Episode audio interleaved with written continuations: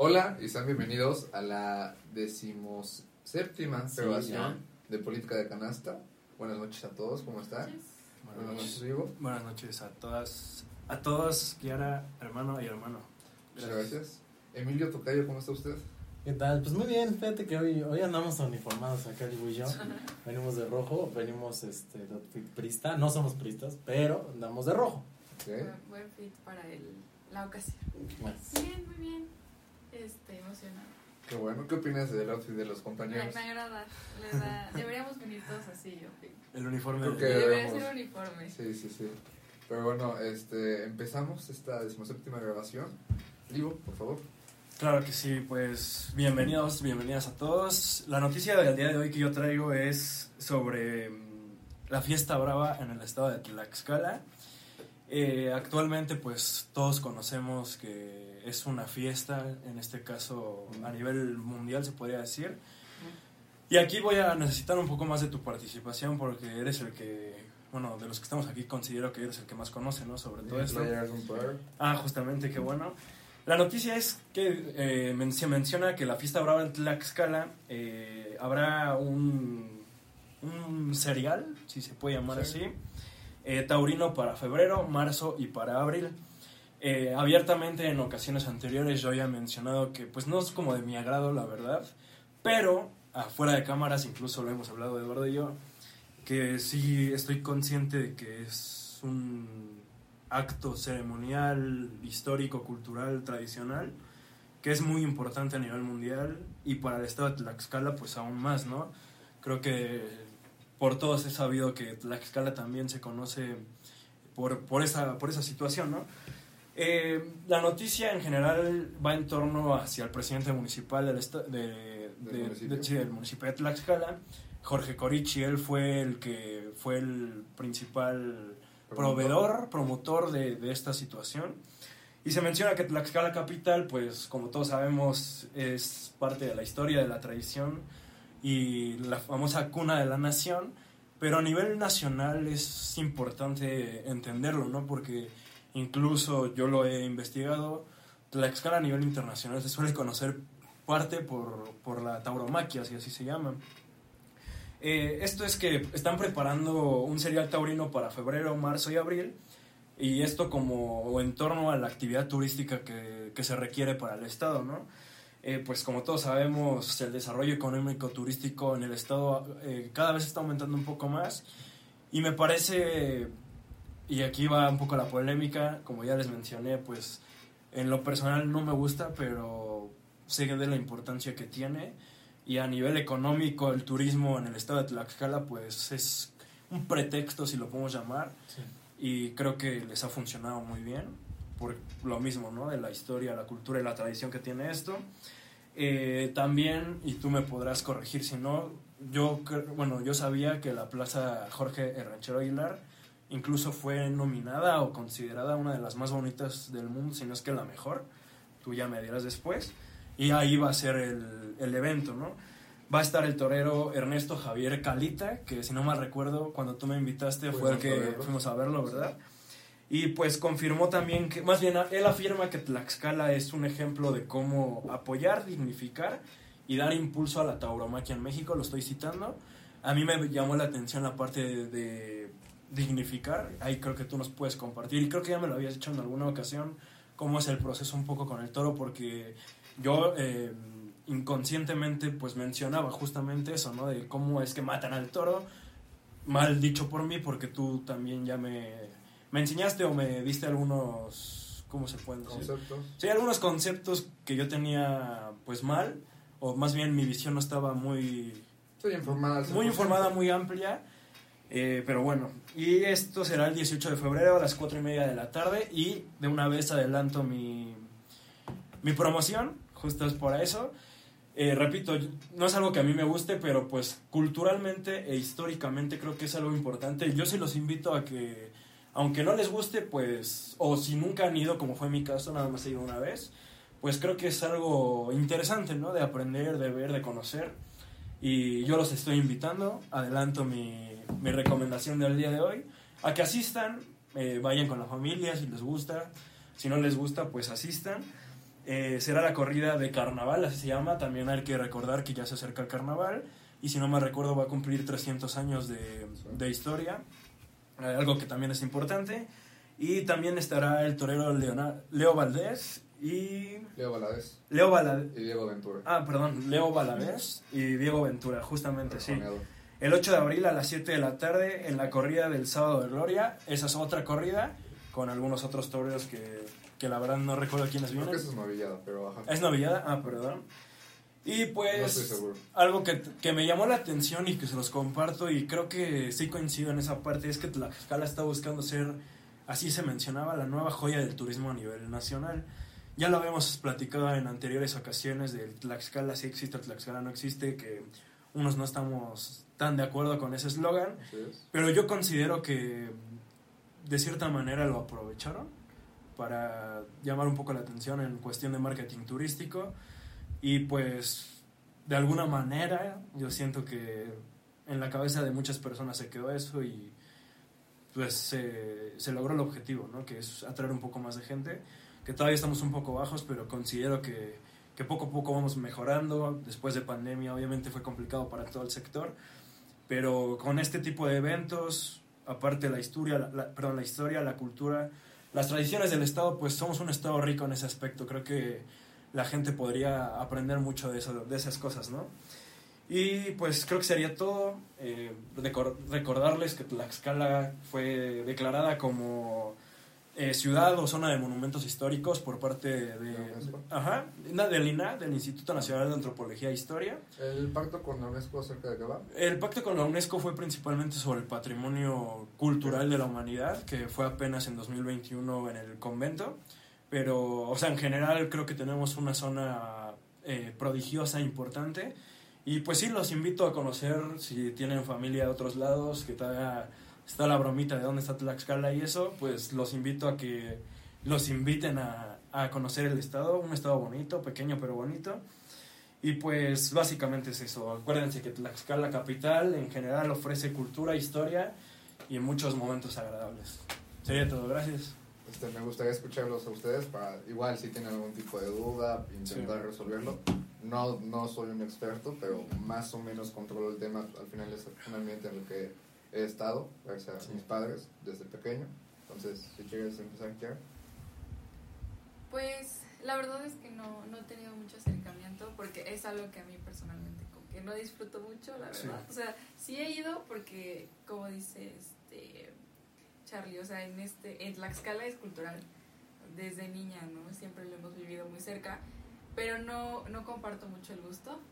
Pero sí creo que es importante pues seguir como este, impulsándolo porque todavía hay muchas personas, muchísimas personas, o sea, mis papás también, que les gusta y que, que realmente pues es parte de nuestra cultura. Entonces, está, pues está muy bien impulsarlo y todo eso y pues sí, como poder beneficiarnos con eso también, como en turismo, como la cultura y todo eso, está muy padre.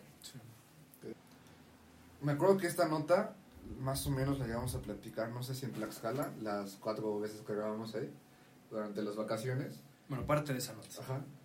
Porque ahí esto era como una idea, una planeación. Sí. Me parece que esta semana el joven Murrieta, que es este periodista y suele estar en ESPN, ajá, vino a Tlaxcala e hizo esta promoción y difusión del serial que va a ser el municipio de Tlaxcala. Yo quisiera preguntarte a ti, para que en torno a eso fuera tu participación, no tengo muy bien entendido si el municipio es el que lo organiza, y si es así, ya sabemos la- las razones por las cuales están mal, pero en torno a esa organización y mano que puede echar el municipio para generar dinero, ¿qué, qué opinas? O sea, más allá de que la actuación sea los toros, Ajá. porque igual pueden traer lo que hicieron en Navidad a alguna empresa de teatro, a ballet, a cantantes. O sea, ¿qué opinas de esa supuesta participación del municipio en esta intención de recaudar impuestos? Mira, o sea, de manera personal, creo que es bastante importante el tema de promover la cultura en general, ¿eh? en cualquier tipo de actividad cultural que sea.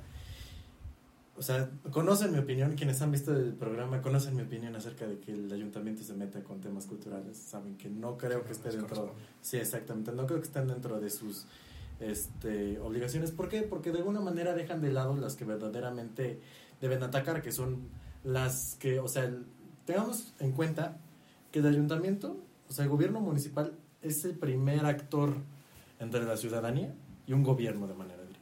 Entonces creo que se desatiende un poco esa parte, pero bueno. Eh, alejándome un poquito de eso y regresando al tema principal, creo que cualquier tipo de, de actividad cultural que pueda hacer que Tlaxcala sea un referente a nivel cultural, siempre es bien recibido y siempre es importante. ¿Por qué? Porque no solamente nos deja un, un tema de desarrollo cultural, sino un tema de desarrollo económico, un tema de desarrollo turístico.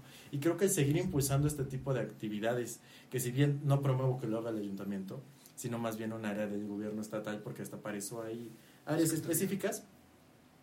Pero sí, creo que sí es importante y creo que se debe seguir manejando este tipo de, de, de- de actividades para en general promover una cultura dentro de nuestro municipio.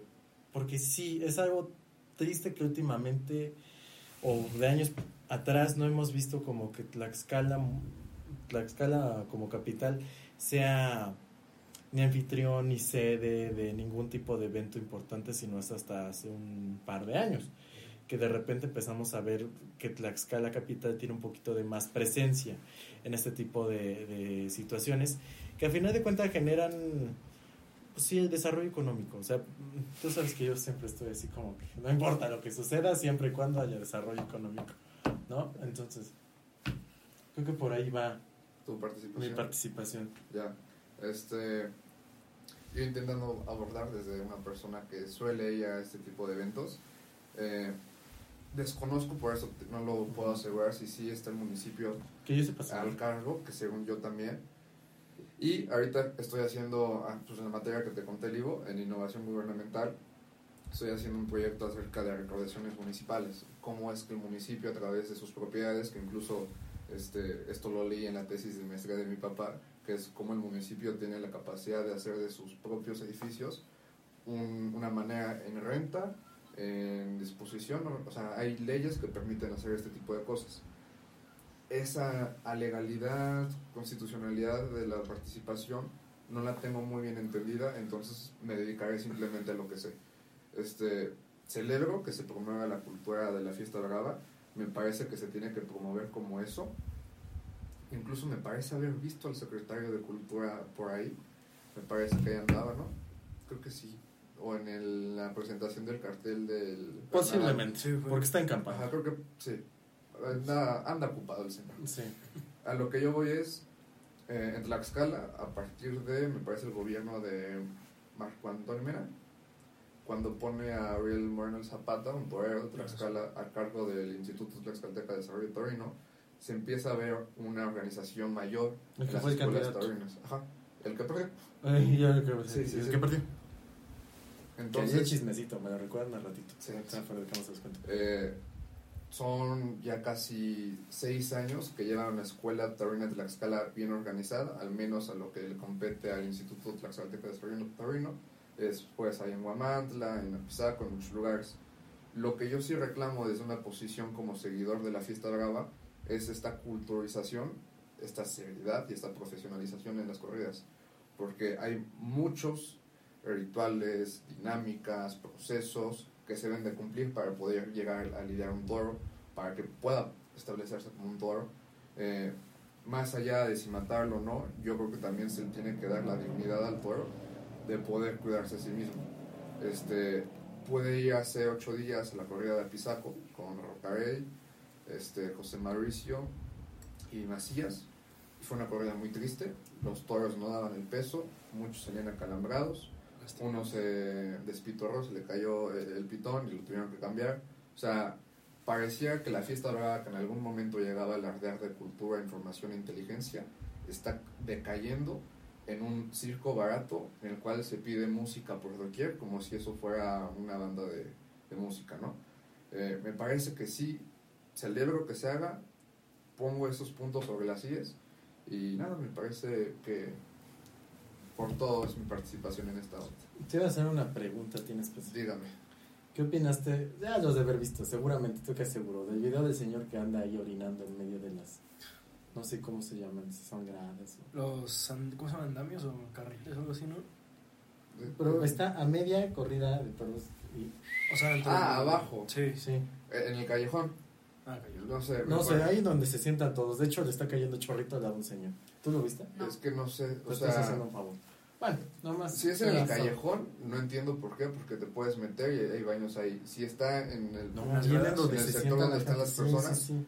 es que es a lo que voy. O sea, los toros, en lugar de convertirse en, en un acercamiento hacia la pasión humana, Sí. en este descubrimiento de la delicadeza de la vida, todo lo que uno puede interpretar ahí, se está volviendo en ir a chelear a Pisaco cada ocho días. Justa- no está bien. justamente cuando fuimos eh, hablábamos de esa parte, ¿no? Yo Ujú. no conozco pues, nada de esto, ¿no? Y él me explicaba eso. Y recuerdo que las personas, por ejemplo, los vendedores ambulantes, pues todo el tiempo te pasaban enfrente, ¿te acuerdas? Sí. Y él me comentaba eso, que cada vez ya se está pareciendo incluso un poco más, lo comparamos con el fútbol, que todo el tiempo te están pasando los vendedores y así, o sea, se está, se está cambiando esa dinámica de lo que era antes. Sí, de hecho, o sea, hab- hablando acerca de eso, una vez que sale el toro de Corralones, de Toriles, que es donde sale la partida Sí. ahí, nadie puede vender y todos se tienen que tapar y se tienen que cuidar abajo donde no están las personas viendo. Porque pues, a mí, como espectador, que yo pagué por un boleto, que tú pases enfrente de mí, no está bien y es un, eso es lo que digo con procesos y cuestiones que se deben de respetar dentro Sí, de la liga de un toro, que no solo va del toro, ¿no? sino todo lo que envuelve. Pero bueno, para no estancarnos en este tema, eh, pasamos a tu nota, Kiara, por favor. Bueno, ya que andamos muy taurinos, este, yo quería hablar sobre, eh, bueno, en este ciclo de comparecencias que, que hubo, en la que involucró a la secretaria de Turismo, Josefina. Así es. Ella fue, bueno, fue cuestionada por los diputados de, de lo que ha hecho en su, pues en sus funciones, ¿no? Y hablaban mucho, bueno, los títulos que tienen las, las notas son del conflicto de intereses que se ha visto entre su trabajo y su, los negocios familiares que ya tiene. Entonces, esta fue la- lo que le cuestionaron, especialmente Juan Manuel. Juan Manuel Cambrón. Le cuestionó mucho sobre esto, que, que por qué se veía beneficiada también su familia en muchas de las cosas que ella hacía, los sus negocios familiares, que claramente ella rotundamente negó dijo que no y este pero también se contradijo en muchas cosas que, que pues dice ella que, que son cosas privadas que son sus negocios pero pues están totalmente ligadas a los eventos que ha hecho este la secretaría de turismo no lo que bueno lo que a mí me gustaría comentar en esto es como conocer sus opiniones en cuanto al pues como muchas veces los funcionarios públicos terminan favoreciendo más a sus a sus, a sus negocios personales, sobre todo a, sus- a sus familias, ¿no? Que aquí en Tlaxcala es muy común que, bueno, ciertas familias se vean beneficiadas siempre, ¿no? Y Eso es muy lamentable. Y es muy común, que es lo peor. Sí, es, o sea, es una práctica totalmente normalizada. Este, si quieren empiezo yo. Eh, Ya que andas en carrera. sí, ya que ando caliente. Inspirado. Sí. A mí me parece detestable la administración que ha tenido precisamente en turismo el gobierno de Lorena Cuellar. Ahí les va por qué. La discusión de Tlaxcala si existe o no existe es irrelevante y solo es de forma. Cuando tú llegas por acuerdos políticos, por rebote, por lo que sea, tienes que responder acerca de lo que te están pidiendo. Las administraciones de Morena se han caracterizado por un discurso de cercanía al pueblo, de no robar, de no traicionar. Y de repente nos encontramos con que la máxima escultura, bueno, no escultura, la máxima expresión de turismo en Tlaxcala es nuestra feria. Situación de la cual por lo menos yo me siento orgulloso, supongo que ustedes también.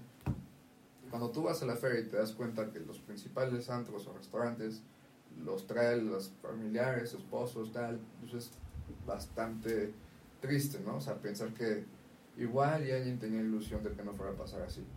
Eh, incluso me ha tocado saber que el catering que en muchas ocasiones se llega a solicitar para eventos oficiales se van a lo que antes era el Torino. Entonces, esta manera, incluso, para, es que si no, si me caliento. Mi conclusión de esta nota es fatal. Yo creo que lo que hizo la gobernadora al mandar a muchos a la glosa en la comparecencia es darles un jalón de orejas que ella no se los iba a dar. Lo mismo le pasó a la infraestructura, lo mismo medianamente le pasó a Marroquín y ahorita esto le pasó a Josefina. Entonces yo creo que algunos de ellos van a dejar de ser secretarios sí, para antes o después de marzo. Mi conclusión es, Atlanga, eh, que me parece que es la ganadería de ellos, sí, creo que es Atlanga, Ah, sí. este, no se había podido cartelar, es decir, no le habían contratado para una corrida de feria desde hace mucho. Y desde hace mucho que yo me acuerdo. O sea, por lo menos les hablo de cuatro ferias, cinco tal vez, porque es o mala calidad, o muy caros, o problemas políticos, o lo que ustedes quieran. Literal, la primera feria que tiene en su administración la secretaria Josefina, acartela a la ganadería de su papá, no sé cuánto fue el pago, no sé cuánto, cómo se hicieron. Pero la corrida fue... mm, y normalmente en este ambiente taurino, Debe ser de las mejores, ¿no? O Pues- la mejor tal vez. no, más allá de ser buena o no, cuando un toro es malo, el respetable público le grita, tanto al juez del plaza, lo que te llega a comentar, Sí. o sea, el juez de plaza es la persona que más mentadas recibe cuando hay una corrida de toros. Después viene el ganadero cuando los toros son malos. Entonces, en ese sentido, creo que hay una falta administrativa desde el punto de vista en el cual se privilegia a tu familia y amigos, lo cual está mal y siempre he Nepotismo. pensado, más allá que nepotismo es falta de, de certeza, o sea, como no tener dos, dos dedos de medio. Sí, o sea, es ¿para qué te contrataron? Para hacerte más rico, porque no podemos mentirnos, las personas que llegan a ser secretarios son personas que al menos tienen dinero para pagarse una campaña o que más o menos están ahí porque tienen un antecedente histórico que les permite estar arriba de la población promedio. Entonces, ya que estás ahí, impulsa el turismo de manera correcta y desde abajo. Sí. No le des contratos a tus parejas, no le des contratos a tus a nadie. O sea, yo no estoy de acuerdo con eso. ¿Yo? Pues mira, eh, yo no estaría en contra. A ver, Ok, y no, a ver. no quiero que se malentienda mi, mi comentario. Yo no estaría en contra de que los negocios familiares, eh, o que tengas tus negocios familiares como funcionario. Yo no estoy en contra de eso. Pero sí me relaciono con ustedes en esa parte de que es muy común en Tlaxcala que pase eso. Y lo peor de todo es que, no voy a decir que todos, porque claramente no todos se dan cuenta, pero al menos muchos de nosotros, y de nuestra edad me refiero, sí nos percatamos de eso cada que hay elecciones, cada que sale un nombre, cada que sale un candidato, y no pasa nada. Y eso es también lo que me preocupa. Y no lo voy a decir así, pero para que se entienda, siempre son los mismos. Entonces, eso a mí sí me causa un poco de conflicto con Eduardo, ya lo habíamos hablado muchas veces fuera del aire. Y es preocupante porque te hablan de un cambio y de un cambio y de un cambio y al final le vas rascando, le vas rascando y siempre es lo mismo. O sea, en este caso específicamente de la Secretaría de Turismo, pues sí está un poco, ma- bueno, sí está mal, hay que decirlo, sí está muy mal que, porque todos, lo, todos nos damos cuenta, alguna vez lo mencionamos cuando hemos ido a la feria y justamente este año que acaba de ocurrir, pues luego, luego nos dimos cuenta, ¿no? Entonces sí se me hace bastante mal eso que, que se esté, y aparte que lo hagan sin, o sea, sin pena. problema, ¿no? Sin Sí. pena. Con Sí, sin-. Con. Sí, es que es eso, o sea, sinceramente, y eso fíjate que es algo que al menos yo he criticado mucho del gobierno, de Morena y no nada más en el estado de Tlaxcala, también te lo he dicho bastante, porque pues ya nos podemos ir a otros estados y creo que nos podemos dar cuenta de lo mismo. Sí. O sea, es como una marca de agua que la verdad sí tienen ya, pero en general esa es mi crítica, ¿saben? Que la gente se da cuenta, pero no pasa nada. Y a veces es la- el conflicto que yo tengo en decir, te puedes o se puede criticar muchas cosas y trabajar y tratar de hacer bien las cosas, pero al final de cuentas no pasa nada. Sí. ¿Por qué no pasa nada? Porque las decisiones las tiene un grupo y ese grupo se dedica a los amiguismos y al compadrismo y, y desafortunadamente no se avanza. Entonces, esa es mi postura. Repito, no estoy en contra de que tú como funcionario tengas tus, tus cosas, pero ya el cinismo sí es como, y aparte ante los ojos de los demás, Sí. sí es como, o sea, sí me causa conflicto esa parte. Fíjate que ya que andamos encarrerados, voy, a- voy a salirme un poquito del tema, pero te voy Sí. a regresar.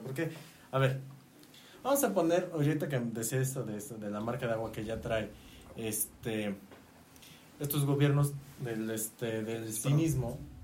Tenemos el caso de Campeche.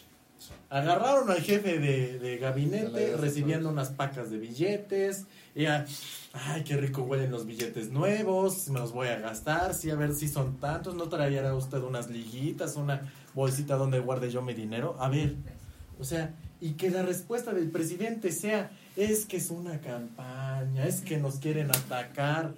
O sea, nos pueden estar atacando, sí, difundiendo los videos, lo que tú quieras. Pero ¿dónde está la respuesta de... ay, este es el mío, ¿no?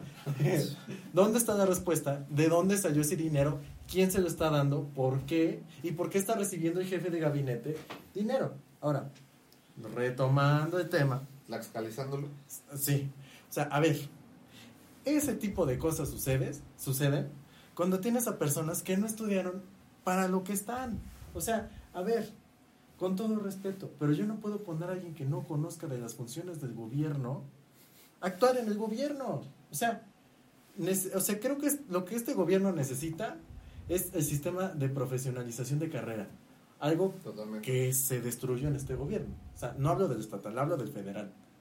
O sea, para que tú tengas a un secretario, de hecho, la, la ley de, de profesionalización de, de carrera, ¿cómo se llama? Sí, ¿se lo estoy diciendo bien? Sí. Antes marcaba que en este caso el gobernador nada más podía designar hasta tres niveles abajo. O sea, lo que son secretarios, Su- subsecretarios y Directores. directores. De ahí en fuera, los demás tenían que ir por evaluaciones. O sea, era que algo antes se manejaba, que tú podías ir subiendo en el escalafón del gobierno conforme te fueras profesionalizando. Las evaluaciones que hace Función Pública. Exactamente. Pero ahora, como eso se destruyó y como en general hay la opción de que puedas poner a quien tú quieras. Sí. Si tienes a alguien que no estudió precisamente para eso, deja tú que no estudió, o sea, independientemente de una, de una Sí, carrera. de una profesionalización. Exactamente a lo que voy. Cuando no tienes ese- todo ese currículum que se necesita para ocupar un cargo público, Disminuye el nivel. disminuye el nivel y disminuye la calidad de servidor público que eres. Obviamente, ¿por qué? Porque no conoces ni los procesos administrativos ni los procesos gubernamentales para llevar a cabo tu encomienda. Entonces, ¿qué sucede? Este tipo de cosas. De que pongo a mi compadre, pongo a mi amigo y sabes que no pasa nada. ¿Por qué? Porque, perdón, ay, es que yo no sabía. ¿Qué es la función pública? ¿Qué es la auditoría? Perdón, yo no sabía. ¿Cómo que comparecer? ¿Qué es eso? O sea, lo que, lo que México necesita son funcionarios públicos que estén profesionalizados y que tengan pasión por hacer lo que realmente deben de hacer. No solamente que sea el amigo, que sea el compadre, porque repito, este tipo de cosas suceden y llegan hasta el extremo del cinismo, de decir, ya todo el mundo me vio, ya la prensa me exhibió, ¿saben? Entonces, Ay, perdón. Y ese ay, perdón muchas veces, para que concluyas tu nota, no es suficiente. Este, a manera general, o sea, quiero hacer hincapié, me parece que es más que obvio, pero por si alguna persona despistada lo llega a pensar, nosotros no tenemos agenda en contra de Morena, en contra No. del PRI, del PAN, de los que sea. A mí en general los partidos políticos los aborrezco por igual, me da igual los colores, pero cuando tú llegas bajo una elección popular, cuando tú depositas en una persona la confianza de poder designar a este tipo de personas, o sea, cuando uno elige a gobernadora, gobernador, lo que sea, también estás eligiendo a través de ella una idea de gobierno. Yo creo que Josefina no cumple con la idea de gobierno que quiere impulsar Lorena y que probablemente, como lo planteamos desde diciembre, va a ser una de las que quedan sin empleo antes de junio, julio. Es que no sé, se supone que iba a ser en enero y ahorita con esta glosa de comparación se está alargando muchísimo, pero simplemente eso para que puedas concluir tu nota. Nosotros estamos en contra de la mala administración, venga de quien venga, se llame como se llame y pertenezca donde pertenezca. Sí, concuerdo. Y también concuerdo con, con todos los comentarios que hicieron. Es muy, pues muy lamentable la situación y pues que, por ejemplo, familias que históricamente se han visto, ya desde hace muchos años se han visto beneficiadas, sigan siendo las beneficiadas, ¿no? Y que sigan Sí. poniendo primero a sus familias, sus negocios, y que lo niegan en nuestra cara, eso es lo peor, ¿no? Que, Sí, que sí. lo niegan y pues todos lo sabemos, todos lo vemos, no hay forma y es lamentable tener que aceptarlo, ¿no? Y decir como de, bueno, ya, ya sabemos este, cómo son prácticamente. Eh, pues eso, esper- esperar que, que pues sí se haga algo al respecto, porque Claro. está terrible. Gracias, Kira. Muchas gracias. Este, Emilio, pasamos a tu nota, por favor. Pues en realidad son dos, porque me acabo de acordar de uno. Ok. Y que quiero expresar. Ya, Ya. vas. No sé si, si vieron este que ya hay nuevo secretario en el PRI, Teodardo Muñoz. ¿Alguno de ustedes tiene algún conflicto de interés? No. Ah, qué bueno. Este, No sé por qué tú vienes en alusión del PRI con tus colores, pero bueno. Los dos. Sí. ¿Quién sabe? Porque es un mensaje repetimos- subliminal. porque repetimos que nosotros no venimos aquí de ningún partido político y venimos a hablar con la verdad y con lo que nosotros creemos. Sí, con la rebeldía de la básicamente. Exactamente. Entonces, ¿qué me parece esto? Otra vez más, un acto de los que ya habíamos estado hablando desde capítulos anteriores, de decir, ay, pongan a los que rápido se van a salvar, a los que todavía tienen oportunidad de agarrar algo, de agarrarme lo que sea, para acomodarnos y órale, ¿no? Entonces, me parece una decisión bastante equivocada. No me parece ningún líder político, no me parece que tenga capital político, y no creo que tenga la suficiente fuerza para ofrecerle algo a la presidenta del PRI, que obviamente va a querer agarrar algo para el 2024. No sabemos qué todavía, no sabemos si quiere un Senado o si quiere la plurinominal, que es lo más posible, que quiera agarrar el flotis que le queda en el barco, Así es. pero no, o sea, no sé, me parece que están tomando decisiones muy equivocadas en la revolución institucional, si lo que quieren es verdaderamente volver a ser el partido que algún día fueron. O sea, creo que son decisiones bastante equivocadas y este... y Pero ya. ¿cuál, ¿cuál fue el motivo? O sea, ¿por qué, por qué hay nuevo? Ah, eso es una... porque el punto es que no había secretario, o sea, Ajá. desde hace rato, desde que salió, ¿cómo se llama el que estuvo antes de Anabel? Eh, a ah, Oscar. Ajá. Más bien desde que renunció este hombre, Noé Rodríguez Roldán, que ahorita trabaja, chisme, trabaja en la Secretaría de Educación Pública a nivel federal. No que yo les dije. Pero bueno, este, desde ese entonces también había renunciado la anterior secretaria, que era Midret Rubí. Así es. Desde entonces no había secretaria. Entonces se designó a Teodardo por decisión de no sé quién que fuera el, el- el secretario. Yo quiero, yo quiero asumir que fue decisión de la presidenta porque así lo este, establecen sus funciones, que puede designar un secretario, que después tiene que ser ratificado por todos los consejos políticos del PRI. Que quién sabe si habrá sido ratificado por todos. Quién sabe si sigan existiendo. Sí, porque la última vez, les voy a contar una anécdota. Me va a tardar más, pero bueno, rápidamente. Para allá del 2016, antes votaban los 400 este, Representantes. representantes políticos del PRI que tenía. O sea, votaban por el presidente y quedaba. Porque antes había esta... No es democracia, pero... pintemos de Formalismo. Formalismo. De que asistían los 400. Así es. Entonces, como con 300 y algo ganó una persona que yo conozco, ¿no? Ok. Pero se juntaban los 400. Para la designación del actual presidente, si no me recuerdo, no llegaron ni 30 de los 400. Y con 30, pues ni modo. Se tuvo que votar y hubo presidente. Bueno, este, entonces sí, me parecen decisiones poco acertadas y lo que el PRI quiere es progresar en el Estado. Deben trabajar más como partido opositor y menos hacia intereses personales. Bueno, ahora sí, cerrando eso y La- pasando a la que nos concierne, lo que el día de hoy les vengo a platicar es que el secretario de Gobernación, Adán Augusto López, vino a Tlaxcala. Primeramente vino a inaugurar, se, se construyó una casa del migrante allá por las vías del tren cerca de Santa Cruz, Tlaxcala, no sé si la han visto. Sí, Básicamente es un refugio que vino a inaugurar. Posterior a esto, fue a dar una conferencia con los presidentes municipales y todo el gabinete del gobierno estatal. Y después se fue a echar unos tacos. de canasta. Yo nunca lo había visto Con el como... compa Michel. Exactamente, yo jamás en mi vida había visto al secretario comer tacos de canasta ni garnachas, como que se está haciendo costumbre empezar a comer garnachas en épocas de elecciones. ¿Quién sabe por qué? Qué raro. Exactamente. qué raro. de la época. Sí, entonces, o sea, como que... Y la ah, fotito que ya viene el 2024, como que se me antoja salir a comer a la calle. Entonces, aquí mi crítica es, qué raro que venga el secretario de Gobernación, una de las corcholatas, a Tlaxcala, territorio claramente marcado por la corcholata de Claudia Sheinbaum. Y sabemos que es la preferida, y se nota, lo hemos hablado, se nota cuál es la corcholata de cada estado. Vas entrando a Tlaxcala y todas con Sheinbaum. Y yo soy Claudia. y es Claudia. es Claudia, ¿no? Y vas entrando acá, han pasado por el periférico. Las mujeres con Marcelo. Los Los, jóvenes, jóvenes. con. Marcelo. Yo, yo, yo- yo cuando dije eso, ¿no? Este, yo dije, eso no debe haber ni escrito ni una mujer ni un joven. Pero bueno, entonces se me hace raro, y tú sabes que en política, más bien ustedes saben que en No hay política no hay casualidades. Entonces, se me hace raro y yo lo dejo sobre la mesa. ¿Ustedes qué creen que haya de fondo más allá de solamente venir a platicar?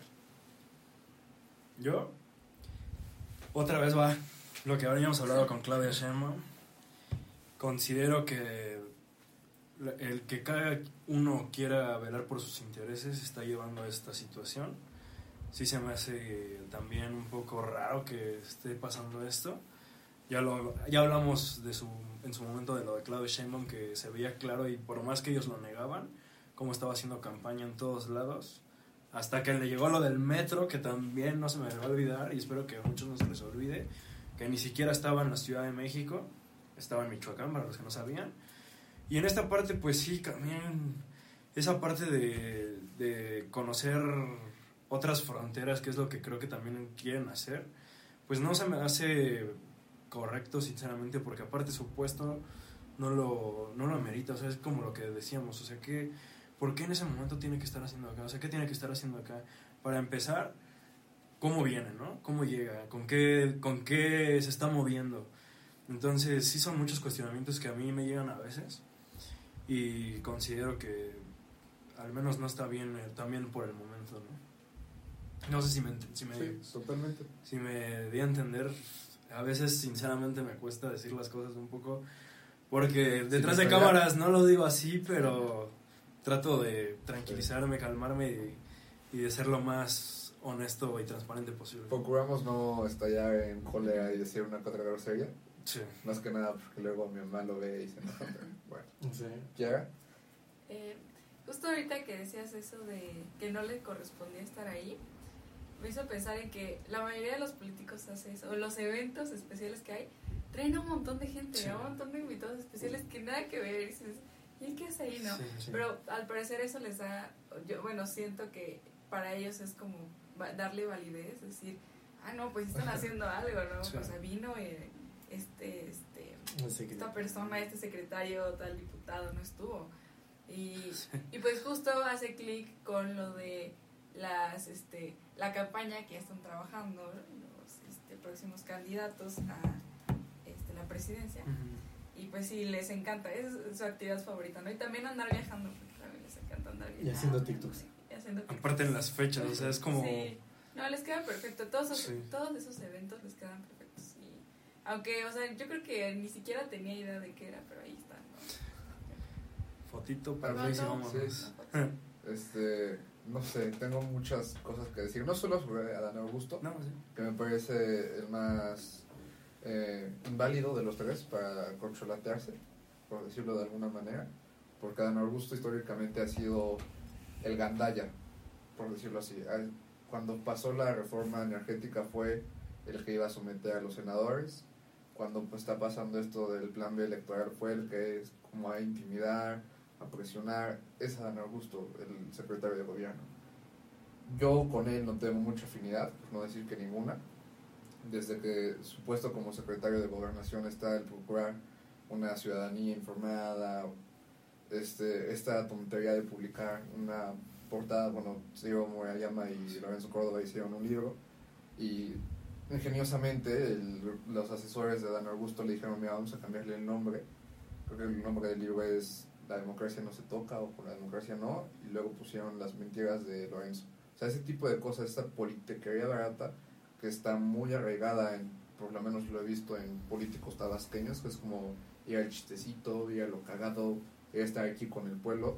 Es una campaña política muy miserable, porque ya nos dimos cuenta, así llegó Andrés Manuel. Sí. Andrés Manuel recorrió dos veces el, país y se hizo una legitimidad impresionante, tres. Y ahorita esto que quieren intentar emular a Dan Augusto, pues ya no sabemos el truco. Y si volvemos a caer ya es nuestro pedo. O sea, creo que ya una vez dijimos, a ver, va, no funcionó, nos la quieren volver a aplicar, yo no estoy tan de acuerdo, ni tampoco con que este, Claudia Sheinbaum de repente acepte invitaciones con el escorpión dorado a hacer entrevistas. Sí. Y que de repente... También otra ajá, cosa, o sea... Y que de repente llega eh, Marcelo Ebrard al podcast de creativo de Roberto Martínez. Y, o sea, mil cosas. Sí. No... Ese no lo defiendo, lo pero se me hizo más orgánico. ¿eh? O sea, perdón que lo una- un ejemplo. En el video, no sé si lo vieron, con el escorpión dorado de Claudia Sheinbaum. No. Ah, bueno, hay una parte en donde dice que lo invita, palabras más, palabras menos, a su oficina. Van a la oficina y le muestran un monitor lleno de cámaras. Ah, chinga, chinga. o sea, y la gente cuando va a quejarse de que les robaron o de que hubo un accidente y cosas así, y van a ver las cámaras, que ya lo habíamos hablado también, o sea, o no sirve la cámara, o se ve borrosa, o sea, ¿te das cuenta del cinismo que, que existe también en esa parte? Sí. Eso, eso a mí me molesta bastante, de verdad. Que quieran creer una cosa o hacer creer otra una cosa, pero que te das cuenta tan fácil que no es cierto, ¿no? Sí. Ya era todo, perdón. Este, simplemente eso. Eh, pausa. ¿No se cortó la, la grabación por la llamada? Creo- No, no. continuamos. Sí, pero bueno. Acá. Ah, no, perfecto. Lo edito. Sí, No, no, es que la llamada, y es la primera vez que me toca una llamada mientras grabamos. Una disculpa. Bueno, Este, totalmente de acuerdo. O sea, me parece súper inorgánico en este paralelismo con lo que pasó con Alberto Martínez. Y a ver, no nos hagamos tontos. Esto va a ser de aquí hasta noviembre, que se va a definir el candidato para Morena, quien va a dictaminar los perfiles para 2024 de la oposición. Eso está así. Mi problema está en Tlaxcala. Lorena Cuellar lo recibió. Cumplió con recibirlo. Pero en un gesto político, que Lorena le sobra el colmillo, lo manda con los presidentes municipales y los secretarios y ya no aparece. mm, Esa es una movida política totalmente, se está deslindando. O sea, es, sí, no te puedo decir que no eres secretario de gobierno, porque tampoco me quiero enfrentar con Andrés Manuel, pero yo estoy con Shimba. Esa es una movida ejemplar y magistral. Ahora, que de repente los del sindicato de gobierno llegan con Adán Augusto porque Lorena quiere imponer a una como secretaria del sindicato, es otro tipo de cosas. O sea, creo que hay temitas ahí, subtramas, Sí. dentro de la grilla nacional que Tlaxcala debe saber agarrarse y que sus personajes políticos tienen que saber no rajarse. O sea, el sindicato es un tema delicado que llevan casi para tres meses, dos meses, no me acuerdo cuánto tiempo. Y que de repente Marcelo quiera venir a Tlaxcala, no lo dudo ni tantito. Ya queda nosotros discernir cuál es el interés de Dan Augusto en venirse a comer tacos detrás de correos, cuál es el interés de... Es que Marcelo me lo imagino con la UAT, con algún espacio medianamente abierto, pero no sé. mm, Ya, ¿Qué ya. haría Marcelo? A ver, pensemos. Yo haría Marcelo en mi lugar. TikToks. A lo mejor sí, pero, o sea, así de que. Hablaría de la escalera eléctrica, te apuesto. mm, ¿Haría algún ¿A qué lugar iría? Ajá. ¿A qué lugar iría Marcelo? A las universidades probablemente, por esta afinidad con jóvenes. A la UAT de calle, sí.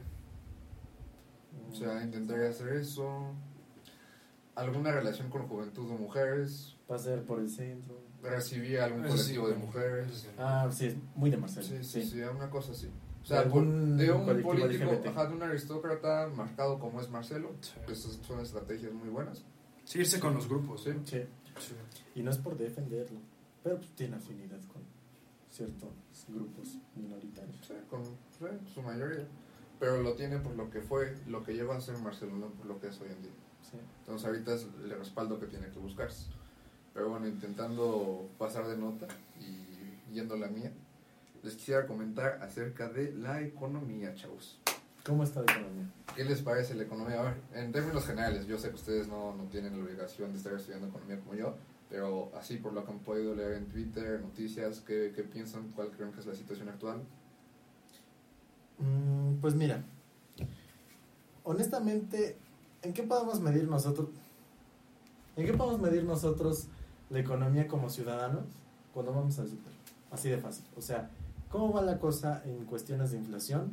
O sea, a lo mejor nos dicen, no, es que el dólar ya está, no, está a 18.99.99, o sea, y eso no tarda un par de semanas en poder subir. Bueno, o sea, ¿cómo podemos nosotros los ciudadanos medir nuestra economía yendo al super? O sea, a mí me parece terrible que cada día más, o sea, la inflación está terrible. O sea, a ver, el litro, litro, ahorita ya te venden 800 mililitros para bajarle, como para que no te des cuenta. Pero el litro de aceite estaba en 23 pesos en el 2019. Ahorita ya está cerca de los 55, algunos hasta 65 pesos. Es casi el triple de lo que costaba. O sea, no estamos hablando de una inflación del 8% que nos está diciendo el gobierno. O sea, es más, yo, a diferencia de Lucía Méndez, sí uso concha nácar, la, la crema gris. Bueno, en el 2019 costaba 54 pesos, ahorita cuesta 72. Son casi 20 pesos de diferencia. Entonces, ¿cómo nosotros podemos estar yendo y que el gobierno nos diga, ay, ¿qué? ¿Cómo que la economía va mal? No, ¿qué te pasa? O sea, en 8% de inflación, ¿estás loco? O sea, el dólar está a 18, estás de maravilla. Cuando cada día vas al super y te das cuenta que el poder adquisitivo de tu dinero disminuyó. Y así es, se va reduciendo. En fin, Ya. ese es mi comentario. Sí, lo mismo, coincido. Justo hoy en la mañana vi una nota sobre la inflación que está para arriba y sí, como que el escenario es malo y como dice, o sea, ni siquiera necesitamos verlo en notas, o sea, nosotros lo vemos cuando compramos estos productos y eso es muy preocupante, porque es un problema pues no solo de aquí, sino este nacional, incluso Yes. internacional. Digo, Yo he leído en las últimas dos semanas, y no sé, tú me podrás corroborar o corregir, que el peso ha subido, ¿no? Este, o que ha aumentado su valor. Pero, para empezar, o sea, no sé si- qué tan bueno sea eso. Tú me lo podrás decir. Si es que está bien, sí, su- supuestamente, ¿no? el término es apreciar y es Ah, era ah. con, con comparación al dólar. Sí, sí. que- Pero, de hecho, perdón por interrumpirte. no, adelante. Este, lo que dice Emilio de 18.99, hoy ya el dólar entre, entre- in- la cotización interbancaria, que son los rangos que se miden oficialmente, no la de venta al público, que es lo que normalmente nosotros vemos cuando pasamos enfrente de un banco, que es la interbancaria con la cual las empresas se rigen, ya está por arriba de los 19, 19, Ah, sí. 10 Sí, sí, sí. pero ya no está haciendo este 18 que nada más simplemente como puntuación como anote este las divisas son un precio más de la economía pero no son indicadores Sí, no. fuertísimos por sí solos No, y ya también, o sea, como dijo Kiara, nosotros nos podemos dar cuenta cuando compramos alimentos y cosas así. Y yo, de hecho, la otra vez fui a comprar pollo eh, y sí me pude percatar de, pues, del aumento de precio, ¿no? O sea, yo recordaba cuando empezaba la UN y cuando compraba, quiero mencionar que Sí, sí, sí. yo soy el comprador oficial de mis productos alimenticios de la semana. Y pues sí te das cuenta, incluso hay un meme que dice cuando vas creciendo y te das cuenta de, de los precios, ¿no? Y cosas así. Y pues sí, o sea, yo recordaba un poco los precios de cuando empezaba la carrera a lo que es hoy y, y sí está, sí está, sí está duro. ¿no? O sea, porque aparte es comida y pues no hay de otra, o sea, no es como que digas, ah, no, pues hoy no, esta semana no, o sea, vas a tener que invertirle sí o sí. Entonces sí está, sí está dura la cosa. Pues, muchas gracias por su participación en general bastante acertada en este no pues sí el tema de, de conceptos y eso pues sé que no, no un espacio de una índole tan profesional pero yo en la mañana no mentira como al mediodía leí una nota acerca de que el Walmart de Tlaxcala era el que vendía o de unos de los que vendían la canasta básica más cara El que vendía la máscara. a él sí híjole más más grave el asunto. Eh, ¿Del Estado o del país? País. creo que del país o zona centro, una cosa así. O sea, pero cara en comparación con Puebla está, básicamente. Con salarios de Tlaxcala. Ok. A lo que Es yo que es eso voy también. es, este año inició con incrementos en servicios de agua, servicios de luz, servicios, en casi todos los servicios incrementaron su costo. Sí. Este, prueba de esto es que los recibos de luz que están llegando actualmente traen un sobrecargo o una, se le dice corrección, de 8 puntos y tantos, que es la inflación que da, eh, me parece que el INEGI acerca del año pasado. Esto simplemente para que se den una idea. El incremento del eh, salario mínimo, que no muchas personas lo ganan, que hay que hacer mucho énfasis en eso, con lo que se incrementó no se puede alcanzar ni siquiera cubrir la diferencia del incremento. Es decir, el incremento del salario mínimo más el incremento de los servicios y productos genera un déficit en el bolsillo de los trabajadores. Es decir, aun con el aumento siguen teniendo menos capacidad adquisitiva.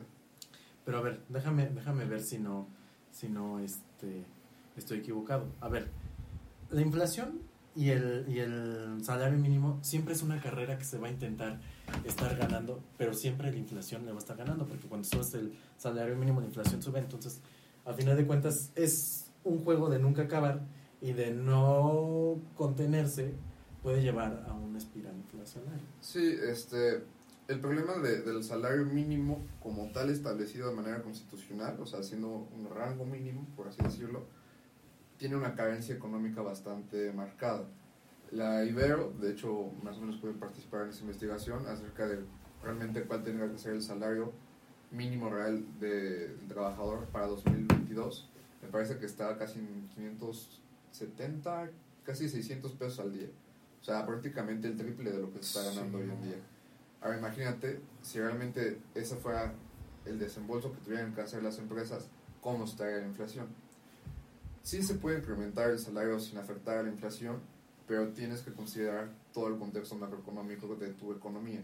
Y a lo que yo voy con esta participación es, en Tlaxcala normalmente se tiene esta concepción de que con las ciudades industriales, con nuestros corredores industriales, es más que suficiente para atraer inversiones y todo lo que ustedes gusten y manden. Eh, el año pasado, el primer año completo del gobierno de Lorena, se cacareó mucho esta cifra de 8 mil millones, me parece, de inversión extranjera.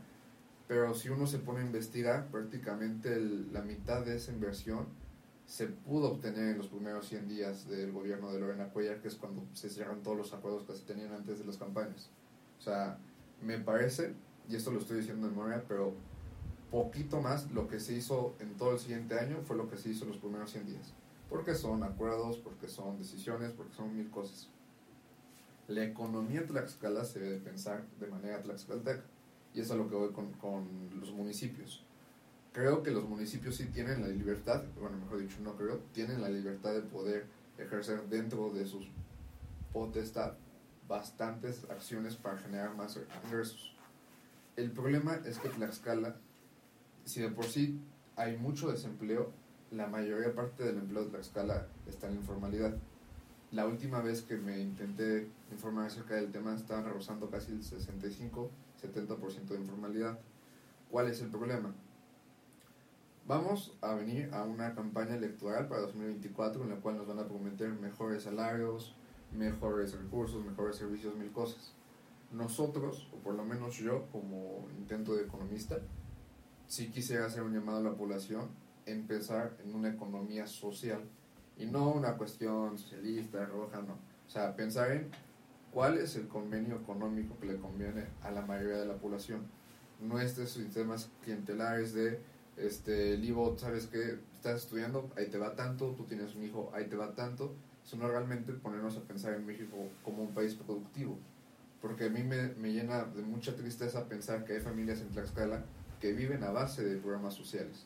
No porque esté mal, no lo estoy criticando, sé que son condiciones sociales y que ellos no pueden decidir por sí solos. Pero es por la falta de oportunidad. Pero la falta de oportunidades, como dice el libro, es total. Y no Este, debería. No, o sea, siendo Tlaxcala casi centro-centro del país, deberíamos tener una mejor red este, de infraestructura para los camiones, para lo que sea. Y simplemente a lo que voy mi comentario, y ya para concluir y pasar a la sección de, de promoción, espero que estuvieran pensando en su promoción. Ese Es- no es asunto. Yo quisiera eh, hacer en cada uno de nosotros un agente económico informado. O sea, voy a intentar ir metiendo noticias de economía. Simplemente es una reflexión para que quien nos escuche y quien nos llegue a ver piense en esto, ¿no? Eh, muchas veces la política se entiende como una rama separada de la economía cuando realmente no es así. O sea, el origen incluso de la economía es político. Y quisiera que con esa misma visión política se pusieran a pensar en su economía, en qué puede pasar con el país, qué puede pasar con Tlaxcala, qué se ha dejado hacer en el Estado, qué se puede hacer, porque de nada sirve que la el gobernadora vaya a X número de, de fábricas a que le expliquen el proceso de lo que se hace ahí, cuando ni con todos esos empleos son suficientes para poder saldar la deuda histórica con el trabajador tlaxcalteca. Simplemente esa es mi participación. Y vos, si quieres, nos recuerdas tu promoción en lo que nosotros pensamos en uno. Que asistan al evento de tauromaquia. ¿Sí se puede llamar así?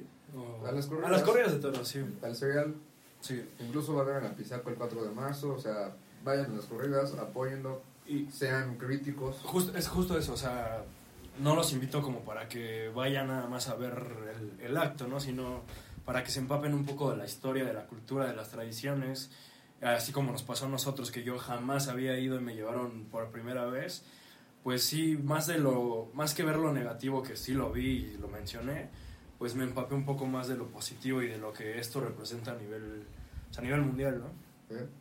Emilio, Pues mira, a ver, tú me vas a decir si ya, Ok. pero no, que yo recuerde, como te voy a decir como dijo AMLO, que yo recuerde, eh, pues no sé, creo que no. Bueno, no, no, no creo, los tacos Alex. Sí, No me digas eso, júralo. por Dios.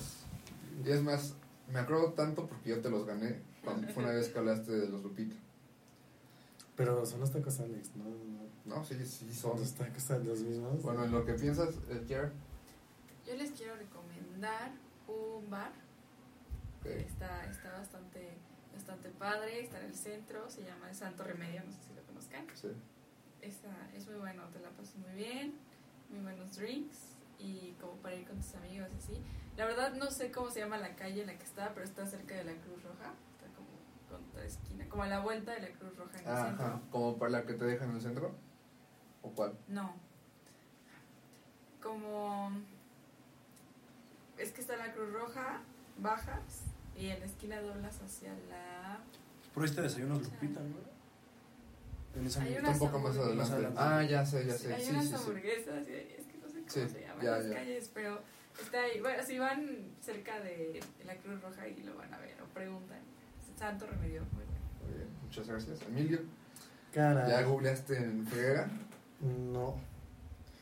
Es que, ¿sabes en cuál pensé? Pero es que. Y ya sé cuál me acaba de caer uno. Bueno, va a ser dos. Obviamente. No sé cómo se llama ese. Es que mm, está cerca por. Bueno, no, así que te ves al ladito, no. Pero. ¿Topan donde está la casa de cultura del municipio de Tlaxcala? Esa que está por el esta bandera. Sí. Enfrentito abrieron un lugar, pero no me acuerdo cómo se llama. Es como un bar. Ah, ¿y qué? ¿Dónde estaba? ¿Por Soriana? ¿Dónde estaba Soriana? No, no, no, no, no. ¿Dónde está la casa? No, no la casa de cultura estatal, no, no, no, no, no, sino la del municipio. ¿Ves que está en esta bandera? Que está ahí por donde está la escultura de Tlahuicol. Sí, en... Sí. Verso- Pero no me acuerdo cómo se llama. Llegando con ese rectorio. Ándale. Un poquito más adelante, al ladito de la casa de cultura de Tlaxcala, está enfrente cruzando la calle. Es que esa casa de cultura parece una cárcel. Muy mal hecho, o sea, está horrible. O sea, hay una crítica a Adolfo Escobar, está horrible esa casa de cultura. Parece una Y cárcel. Y ahí ahí. estás metiendo a los niños. O sea, es una vergüenza porque además es un pésimo lugar en cuanto a movilidad. Está horrible. O sea, pésimo lugar. En fin, este, ya hice una pequeña crítica. Mejor me quedo con eso. Y si no, vayan a los tacos a Gran Avenida. También son buenísimos. Ah, sí, Me encanta su salsa verde. Bueno, en general la salsa verde esa que es cremosita. Uy, el pastor. de cualquier. Me encanta. Yo quisiera patrocinar en lugar de Santo Remedio a Santo Pecado. Es un lugar de crepas que está igual por esa calle. O sea, centro, Zócalo, Portal Chico, todo para abajo, como rumbo a tacos. Se van, creo que dos calles. Y a la izquierda, hasta ahí estuve, supe que estaban la última vez que fui.